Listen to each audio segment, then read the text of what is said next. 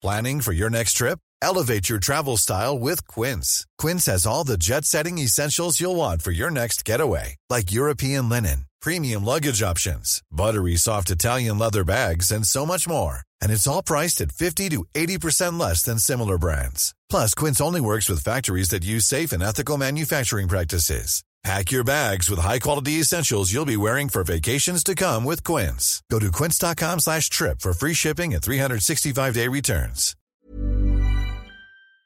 À 15 ans, j'ai déjà le physique que j'ai aujourd'hui et donc je me révèle comme étant plutôt un excellent bagarreur. Avec le recul, on voit ça comme le, MMA avant l'heure. Il y avait une vraie stratégie de, de bagarre, il y avait une, une organisation de bagarre. On était au-delà des centaines de bagarres on, on met le, la main dans l'engrenage et puis ça ne recule plus en fait. Mon papa euh, a eu des larmes aux yeux en me disant bon, fisson, je veux vraiment que ça s'arrête.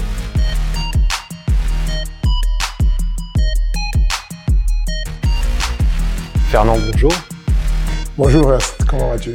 Bah ça va super. Alors au cours des voyages que j'ai eu la chance de faire avec vous, il y a eu un en particulier qu'on a passé avec euh, un de tes mentors, qui est William Ndongo, et à un moment donné, dans les discussions qu'il y avait eu euh, du coup avec cet homme, ont été évoqués certains, certains passages juste complètement hallucinants de votre histoire et donc de ton histoire au Cameroun.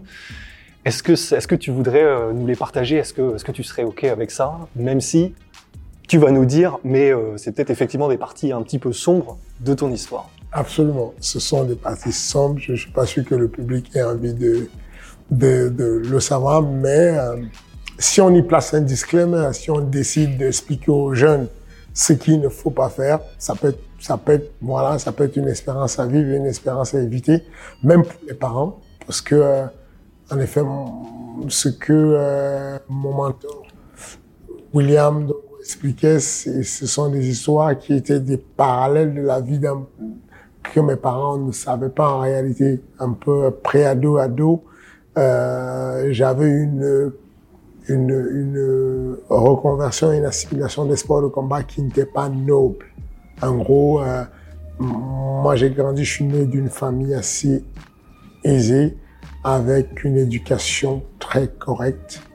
Euh, vous savez déjà, papa, enseignement supérieur, euh, donc professeur de l'enseignement supérieur, maman institutrice, donc du coup dans la famille beaucoup de pédagogie, beaucoup de bonne éducation, euh, beaucoup d'amour. Il y a beaucoup, euh, pas mal de personnes vous racontent souvent des histoires assez, assez tragiques avec beaucoup de misérabilisme. Moi, c'était tout l'opposé. Beaucoup d'amour. Euh, et, et, et, il y avait ce contraste-là, en fait, qui a, qui s'est passé dans ma vie où j'étais quelqu'un de brimé à l'école, euh, qui va apprendre les armes sur les sports de combat. Je commence par le judo, la lutte, euh, le taekwondo. Et puis, euh, je découvre mon corps différemment. J'ai une explosion de, d'hormones et tout. Et donc, euh, du coup, à 15 ans, j'ai déjà le physique que j'ai aujourd'hui. et donc, je suis un peu, voilà, vraiment baraqué, tanké. Et je, je, je, marche avec des personnes qui ont le double de mon âge, quoi. Enfin, mais je, je, suis le leader d'une bande, d'une bande de, un peu comme dans les, les, groupes dans les favelas et tout, et et la mode, la mode et le, le, la, la, la, mode des nuits, des soirées ou des, des fêtes, c'était un peu se challenger mutuellement euh, dans cette tranche d'argent. Et donc, je me révèle comme étant euh, plutôt un excellent bagarreur. Je, je, le dis avec beaucoup de honte parce que c'est pas c'est pas une envie de, de mais voilà, je, je, je suis d'abord un gars qui se présente comme le justicier. En gros, c'est le c'est le motif que je donnais comme explication à mon papa quand il il apprenait que je m'étais battu. La première réaction qu'il avait, c'était non, c'est pas lui, c'est pas possible, mon fils. Hein il est assez posé, il est très contrôlé, il est très calme. Et puis il me posait la question comment ça s'est passé, comment tu en es arrivé là, et donc je me rappelle la première fois elle est, elle est restée dans ma tête, c'était parce que euh, mon petit frère Raoul avait eu sa casquette qui avait été piquée par un gars du quartier, un gars d'un autre quartier voisin qui était un quartier. Et donc euh, du coup, euh, j'ai cette envie-là d'aller faire le justicier. Donc, je vais le voir une fois et je lui dis, bon, euh, j'ai appris machin que tu as fait ceci, je sais que tu es un voyou, tu as pris la casquette de la mauvaise personne, euh, débrouille-toi pour remettre la casquette de mon petit frère avant demain. Je mets une espèce d'ultimatum comme ça. Bon, je rentre chez moi, et puis le lendemain, ça ne se fait pas, et je vais le croiser à un endroit, et il est avec ses deux potes. Je lui rentre dedans. L'OMMA n'existait pas encore dans ma tête, à moi. Je ne savais pas, je n'étais pas au courant d'une histoire d'MMA ou quoi que ce soit. Mais j'avais des prémices de MMA. C'était quand, quand on regarde maintenant le MMA avec mes collègues, je pense ici à Sami ou à Kareka qui sont mes amis d'enfance. Euh, avec le recul, on voit ça comme le, le MMA avant, avant l'heure. Enfin, il y avait une vraie stratégie de, de bagarre. Il y avait une, une organisation de bagarre qui était imparable pour ceux qui ne savaient pas encore. C'est qui pour eux la, la bagarre, c'était euh, des gars qui se battaient avec des, de, et qui envoyaient plus de la percussion, on va dire, dans le monde dans lequel on vivait. Les lutteurs, d'ailleurs, ça m'a valu des exclusions de l'équipe euh, du, de, de, du Cameroun ou de l'équipe de, de, de, tout ce qu'il y avait comme l'équipe provinciale où on luttait à l'époque sur Yaoundé et tout. Ça m'a valu des exclusions parce que le coach euh, mon, mon, coach Fem Kongchu, c'était un, un, monsieur qui est décédé aujourd'hui, qui était notre, notre entraîneur national à l'époque, euh, n'aimait pas ces histoires des rixes. Et donc, ça m'a valu des exclusions parce que les lutteurs ne faisaient pas ça. Les lutteurs, c'était des gens assez nobles et tout, qui, qui, qui faisaient de la lutte sur des compétitions et ne se battaient pas hors compétition. Et moi, je me retrouvais souvent dans ces rixes-là où, où j'avais... Euh, toujours justificatif en disant euh, non, c'est lui qui a cherché, il a fait ça à un tel.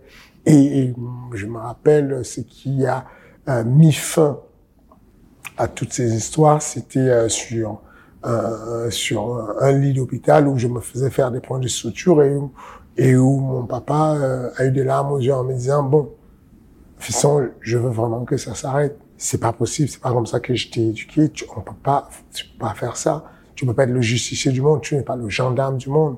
Et à chaque fois qu'il y a un justicier, il m'a rappelé des dessins animés en me disant, à chaque fois qu'il y a quelqu'un qui veut se prendre pour un justicier, bah, il y a un monde opposé à lui qui arrive et qui apporte toujours beaucoup de problèmes au justicier. Et un jour, euh, tu vas le payer pour ta vie et ta maman et moi, on va être très malheureux. Euh, et ça, ça, ça c'est là où j'ai eu ce truc-là, ce déclic de dire, OK, à partir d'aujourd'hui, je, je, je ne peux plus agir de telle manière je vais éviter coûte que coûte tout ce qui est euh, violence. Mais ça a été une longue période comme ça où, où euh, j'avais pris le, le, la casquette de ce que je détestais. Je, je, je, je n'aimais pas le fait d'avoir suivi des brimades et j'avais pris le parti de devenir celui qui brimait les dreamers. Donc j'étais, euh, j'ai eu tous les surnoms possibles j'ai été appelé gens sans peur parce que euh, dans la bande avec laquelle on était, on avait, euh, euh, je pense à Poussin qui est maintenant euh, euh, l'entraîneur, un entraîneur du club de MMA à Reims. Euh, on, ils sont un peu éparpillés dans le monde, ces personnalités-là. Et, et, comme je dis encore, je parle souvent de mon mentor William, parce que c'est quelqu'un qui avait déjà une grande avance, qui était euh, voilà un grand maître de taekwondo, qui était le plus jeune le plus jeune président de la Fédération camerounaise taekwondo. Et donc, du coup, il avait le côté euh, mentor, dans, vraiment dans le sens où euh, euh c'est la personne chez laquelle ceux qui n'étaient pas contents de moi allaient se plaindre et savaient à coup sûr que j'aurais quelqu'un qui me remet à ma place, euh, avec des conseils, avec des mots justes et tout. Et, euh, et j'ai vécu cette période-là pendant longtemps où j'avais euh, ce côté euh, très posé, très doux, très bien éduqué, mais avec euh, des fois des bagarres ultra spectaculaires. Et donc, tout ça, je, j'ai profité de mon écriture avec euh, Geoffrey Guichet pour euh, mettre ça euh, sur écrit j'ai pris euh, beaucoup de plaisir à raconter d'autres choses qu'il y a dans Training Camp, le, le, le bouquin qui est sorti. Euh, j'ai parlé de de ma vie, de la genèse de ma vie où je suis né au Cameroun, comment, quel était mon parcours, quel était comment j'ai comment j'ai navigué enfin comment je me suis m'en suis sorti de tous ces moments de trouble, de tous ces moments où il y avait euh, d'un côté d'une très bonne éducation avec des études bien suivies, mais en parallèle de ça, euh, cet, euh, cet amour de la, de la bagarre qui arrivait à un moment donné où j'aimais tous les challenges possibles. Enfin, j'ai, en termes de chiffres et de nombres, je ne sais pas ce que ça en fait, mais je suis, on était au-delà des centaines de bagarres, beaucoup de bagarres de tout genre, avec des, profils différents, avec euh, euh, Charlie qui venait de la BF qui avait 150 kilos contre, euh, je sais pas moi, euh, à cette époque-là vraiment c'était quelque chose de, bien organisé où on se donnait rendez-vous à des stades avec des bandes rivales et puis mais avec beaucoup d'honneur où il y avait le chef de la bande en face le plus fort qui se présentait. Moi je me présentais. Je m'appelle un jour il y a Poussin qui arrive, il, a, il, avait, il avait pris un, un, coup de couteau à la cuisse, il boitait et il devait se battre contre un autre gars d'un autre quartier qu'on appelait le quartier Messa. Et à ce moment-là, j'interviens et puis je dis, bon, euh, moi je vais prendre sa place et puis je me battre à sa place parce qu'il est blessé. Moi je vais prendre sa place. Et, et c'était, c'était vraiment ridicule. C'est qu'on se battait pour se battre. ça et moi, on s'est disputé comme quand vous allez au resto pour payer un repas et vous vous battez pour payer le repas en disant non, non, c'est moi, c'est à moi, je, je, je, prends la facture. Et donc, Poussin dit, mais non, non, non, je vais gérer, t'inquiète pas, je vais gérer. Euh, ça a commencé entre lui et moi, le défi entre lui et moi. Personne de sa bande ne rentre, personne de notre bande ne rentre, moi je gère. Et moi je dis non, je ne rentre pas dans la bagage, je ne fais pas une mêlée, je fais un remplacement, je fais un switch, je remplace ici. Mais et la, première fois que tu as dû utiliser tes mains pour te battre donc euh, face à cette personne, qu'est-ce que, enfin, c'était quoi les émotions avant que ça commence? C'était l'appréhension, c'était la peur, ou c'est directement quelque chose qui, de toute façon, le contact, la percussion, le combat, les sports de combat, ça t'attirait et en gros, t'as eu aucun mal à y aller entre guillemets? Non, la première fois, c'est arrivé comme euh, avec beaucoup de peur beaucoup d'appréhension. La première fois, c'est arrivé comme euh, comme ça m'arrive aujourd'hui de prendre la parole. Je suis euh, je suis euh, éducateur et donc c'est pour ça que c'est important pour moi. Pendant que je raconte tout ça, je répète encore ceux qui n'ont pas vu le début depuis la vidéo depuis le début, je redis encore les jeunes ne suivez pas cet exemple. C'est vraiment, enfin, c'est interdit par la loi, les risques, la bagarre, ce n'est pas bien du tout. Et puis, de toutes les façons, parole de sage, la violence appelle la violence. Si vous résolvant un problème par la violence, vous aurez systématiquement de violence. Les journées les plus regrettables de toute ma vie sont souvent les journées où il y a eu de la violence. La violence n'est pas du tout en quoi que ce soit. Donc, I'm Sandra, and I'm just the professional your small business was looking for. But you didn't hire me because you didn't use LinkedIn jobs. LinkedIn has professionals you can't find anywhere else, including those who aren't actively looking for a new job, but might be open to the perfect role, like me. In a given month, over 70% of LinkedIn users don't visit other leading job sites. So if you're not looking on LinkedIn, you'll miss out on great candidates like Sandra. Start hiring professionals like a professional. Post your free job on linkedin.com/achieve today. C'est arrivé la première fois où j'ai eu une histoire de, de, de, de bagarre où j'ai dû utiliser mes mains en frontal au lycée. J'étais en classe de quatrième. C'était contre mon gré. C'est ça que je, je, je voulais être dans le côté pacifiste de la chose. Mais sauf qu'il y a une limite de la pacification. La limite, c'est faut pas que ce qu'on dit vulgairement baisser son front. Faut pas que je recule trop. Si je recule trop, bah la violence, je vais l'affronter finalement. Faut que je dise à ce jeune, je, parle souvent d'Henri, Henri Ngueno qui est devenu un ami, qui est un judoka ceinture marron, alors que moi je faisais pas encore du jeu, je savais même pas c'était quoi. Et, et, et j'ai dû l'affronter physiquement. Et donc il m'a poussé à bout et, et j'ai dû me, voilà quoi, me révolter et, et, utiliser mon corps pour le battre.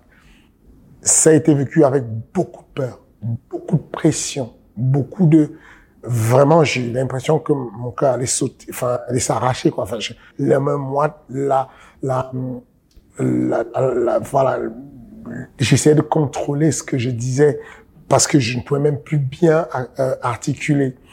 Et je, je dis encore que je me rappelle de ça parce que j'ai un côté euh, où je suis enseignant, je parle devant des personnes. Ça fait euh, aujourd'hui une, une, dizaine d'années que j'ai été tour à tour euh, enseignant, à la formateur à la fédération de lutte, formateur à la fédération de sport de contact, c'est 46 000 licenciés. Donc du coup, j'ai j'ai eu à m'exprimer en général devant une trentaine d'étudiants et leur expliquer les choses. Donc à chaque fois que je le fais, jusqu'à aujourd'hui encore, j'ai ce côté-là euh, de stress qui arrive. Dès que tu communiques, dès que tu prends le micro et que tu dois communiquer une assemblée, euh, comme récemment ça s'est passé sur le sur le palais de sport, au dôme de ce palais de sport, quand il y a eu la ministre qui a pris la parole, ensuite j'ai pris la parole, il y a cette décharge d'adrénaline ultra violente qui arrive parce que vous allez vous exprimer face à des personnes qui vont peut-être juger chaque mot que vous allez dire. Et le fait d'être jugé est ultra, ultra stressant mais on apprend à le contrôler avec le temps et ça devient un métier. Moi qui ai des natures très timides à la base, je suis confronté à ça et c'est très dur. Donc, je l'ai vécu comme ça. En plus, j'ai dû me battre ce jour-là parce que j'étais humilié. Parce qu'il n'arrêtait pas de me pousser et de me demander ce que j'allais faire. Et je, je, j'avais envie de dire non, j'ai envie de rien faire, quoi. J'ai juste envie de m'enfuir. Mais j'étais dos au mur et je pouvais pas faire ça. Et donc, c'est passé d'un coup. Mais sauf que ça s'est très bien passé pour moi finalement. Parce que euh, euh, je m'étais déjà fait humilier par lui une deux fois, mais là, ça s'est très bien passé parce que j'ai, je me suis lâché, j'ai découvert que j'étais beaucoup plus fort que je ne pensais moi-même. À partir de là, ça m'a motivé à m'entraîner encore plus.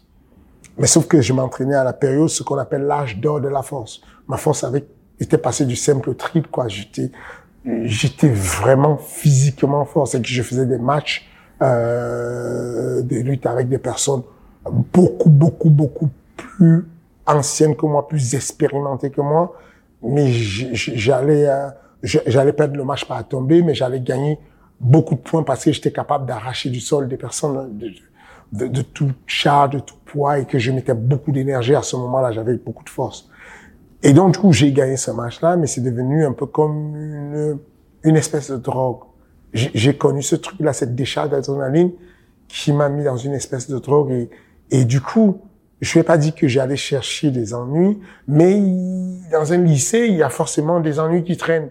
Parce qu'il y a forcément toujours des gens brimés. Et moi, j'allais me mettre du côté du, du, du, du brimé parce que j'aimais pas l'injustice. Mais sauf que, avec le temps, je me suis rendu compte que j'ai créé de l'injustice moi-même, puisque j'étais pas une force, j'étais pas une force de l'ordre, j'étais pas assermenté par l'État pour faire de l'ordre. Donc j'ai apporté de la force et j'utilisais la force pour régler des problèmes.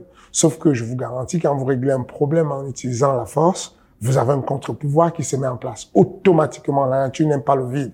J'avais tout de suite en place, quelques jours après ou quelques semaines après, un retour de la flamme. La personne que j'avais euh, brimée parce que j'allais chercher la justice de celui qui était brimé, bah, revenir avec une bande de personnes. Mais sauf que mon, mon défi et mon délire, c'était de dire je ne recule devant personne. Je ne recule jamais, je ne donne pas rendez-vous. C'est où ça me trouve, où ça se passe immédiatement. Donc en général, je, où que je sois, quand ça me retrouvait, j'agissais dans la foulée. Enfin, et, puis j'étais très posé, c'est que j'étais capable d'avoir un discours très rationnel. Bon, vous êtes venu, vous êtes trois, vous êtes quatre. Comment on fait? Vous choisissez quoi? Est-ce que je gère avec lui? Ou le plus fort de la bande ou est-ce que vous préférez me mêler? Auquel cas, c'est à vos risques et périls. Parce que vous savez ce qui va se passer. J'ai une bande de morts de faim, on va se rencontrer un jour quelque part. Et donc, euh, et donc ils choisissaient le, et, puis soit ils me rentraient dedans sans discuter tous à la fois, soit c'était fait un gentleman, et puis il y avait un contre un, et ensuite, euh, et ensuite ça se passait bien. Mais du coup, euh, tu as eu physiquement des ennuis à ces moments-là? Il y a des moments où vraiment tu es passé près de, de trucs assez graves je sais pas si je devrais tout dire. je, n'ai pas envie de, non, je n'ai pas envie de tout dire. J'ai eu du mal à poser ces pages-là. Euh, je vais laisser ça pour qu'on puisse découvrir. Euh, vais laisser qu'on puisse découvrir s'il y a eu. Euh, euh je, sais juste que je m'en sors très bien.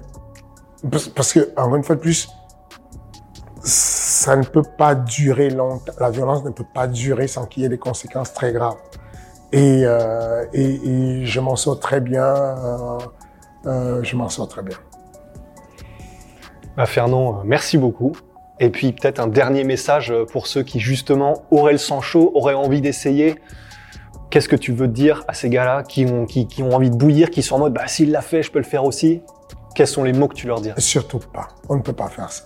Parce que déjà parce que les choses, le contexte n'est plus le même. À l'époque, je vous ramène le contexte. On est au Cameroun. Euh, on est, euh, il y a encore quelques années, il y a, une vingtaine, voire une trentaine d'années même. Euh, et c'est pas pareil. C'est pas pareil parce que on a on a affaire à des jeunes qui ne portent pas plainte quand ils sont, quand en fait, c'est des personnes qui sont des personnes qui briment d'autres personnes. Et donc, quand elles se font brimer, elles ne veulent pas aller annoncer aux gens, je suis allé porter plainte parce qu'on m'a brimé. Donc, du coup, heureusement, je n'ai pas eu beaucoup de plaintes de ce genre, sinon ça aurait pu se compliquer. Euh, mon feu père était très pédagogue et diplomate. Et donc, euh, la première des choses, quand il y avait quoi que ce soit, il présentait des plates d'excuses et il s'arrangeait, il, faisait de la diplomatie, le pauvre, pour pouvoir m'éviter des ennuis. Donc, je vous dis, je le déconseille vraiment très fortement. Ce n'est pas une voie à suivre. C'est, je, le raconte comme une inspiration pour que les gens puissent comprendre ce qu'il ne faut pas faire. Euh, il y a beaucoup de personnes qui ont laissé leur peau, qui ont laissé des plumes moins en tout cas, et c'est c'est pas quelque chose de brillant à faire. C'est pas et, puis vous ne vivez même pas en paix. C'est que en réalité, si vous êtes dans la violence et, et dans le cadre de vie qu'on avait, où que vous soyez, vous pourrez être attaqué. Alors, à l'époque, on se faisait attaquer par des coups, avec des couteaux, des bâtons, des machettes quand c'était des personnes lâches. Mais aujourd'hui, de nos jours, euh, les mecs, les jeunes sont armés. Et donc, ça peut finir de manière très dramatique. Euh, dans le mot éducateur sportif que je suis, il y a le mot éducateur. Euh, il est important que les jeunes comprennent que ce n'est pas, ce sont pas des valeurs qu'on peut avoir, qu'on peut donner, qu'on peut envoyer et que le raccourci le plus simple, en gros, si on faisait marche arrière, rewind, je ne ferais pas ça parce que je sais où ça mène et ce que ça peut apporter. C'est que on, on met la main dans l'engrenage et puis ça ne recule plus en fait parce qu'on on, on ne veut pas perdre la face à chaque fois. On, se, on a une réputation, on se donne les gens, ceux qui suivent ce mouvement-là, vous donnent une réputation de dur à cuire, de quelqu'un de fort qui ne recule jamais. Et donc, on vous amène des challenges tout le temps plus importants. C'est que moi, je partais d'une province du sud du Cameroun et on m'a mené en train dans une province à l'est du Cameroun, à Bertois, pour ceux qui connaissent, et on m'a mené affronter un mec qui s'appelle Guinarou. En fait, on me disait, dans cette ville-là, il y a un mec qui s'appelle Guinarou, il est invincible, il fait plus de 2 mètres, il fait quasiment 150 kilos. C'est un monstre. Nous tous, on se chie dessus, on a peur de l'affronter, mais on sait que toi, tu, veux... Et, donc, du coup, voilà, je me relançais dessus et j'y allais parce qu'il y avait eu un souci et qu'il avait fait quelque chose à quelqu'un que je connaissais. Et j'y allais comme un brave homme. Heureusement, comme je dis encore, j'avais beaucoup de, techniques de sport de combat qui s'appliquaient de manière très, très efficace sur le MMA, sur la, sur le, sur la, sur la, la RIX.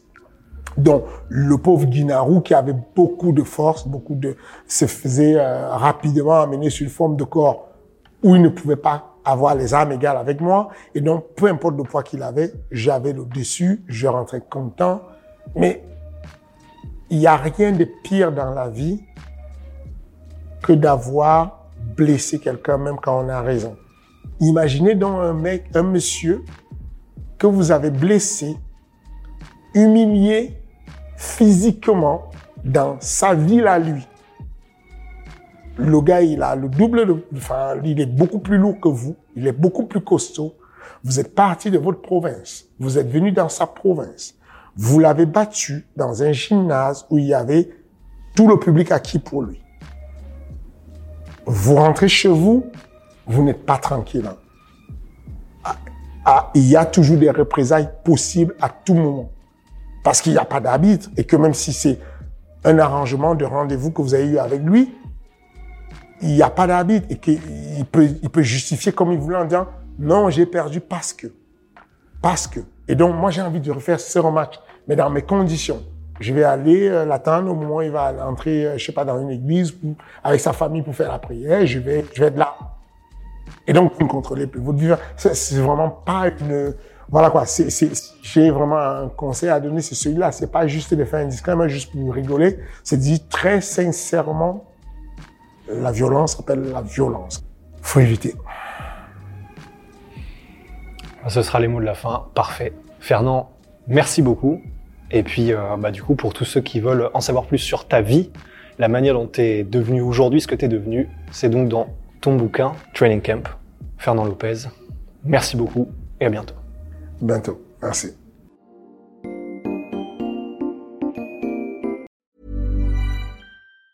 Even on a budget, quality is non-negotiable. That's why Quince is the place to score high-end essentials at 50 to 80% less than similar brands. Get your hands on buttery soft cashmere sweaters from just 60 bucks, Italian leather jackets, and so much more. And the best part about Quince, they exclusively partner with factories committed to safe, ethical, and responsible manufacturing. Elevate your style without the elevated price tag with Quince. Go to quince.com slash upgrade for free shipping and 365-day returns.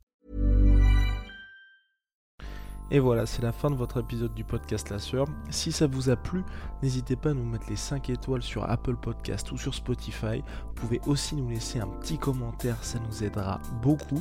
Et si vous voulez aller plus loin avec nous, vous tapez La Sueur sur toutes les plateformes ou sur les réseaux sociaux, vous nous trouverez. Et là, vous nous écoutez très certainement en audio. On est aussi en vidéo sur YouTube, mais également sur Snapchat. Là encore, vous tapez la sueur et on sera là. Merci de votre fidélité et à très vite pour de nouvelles aventures.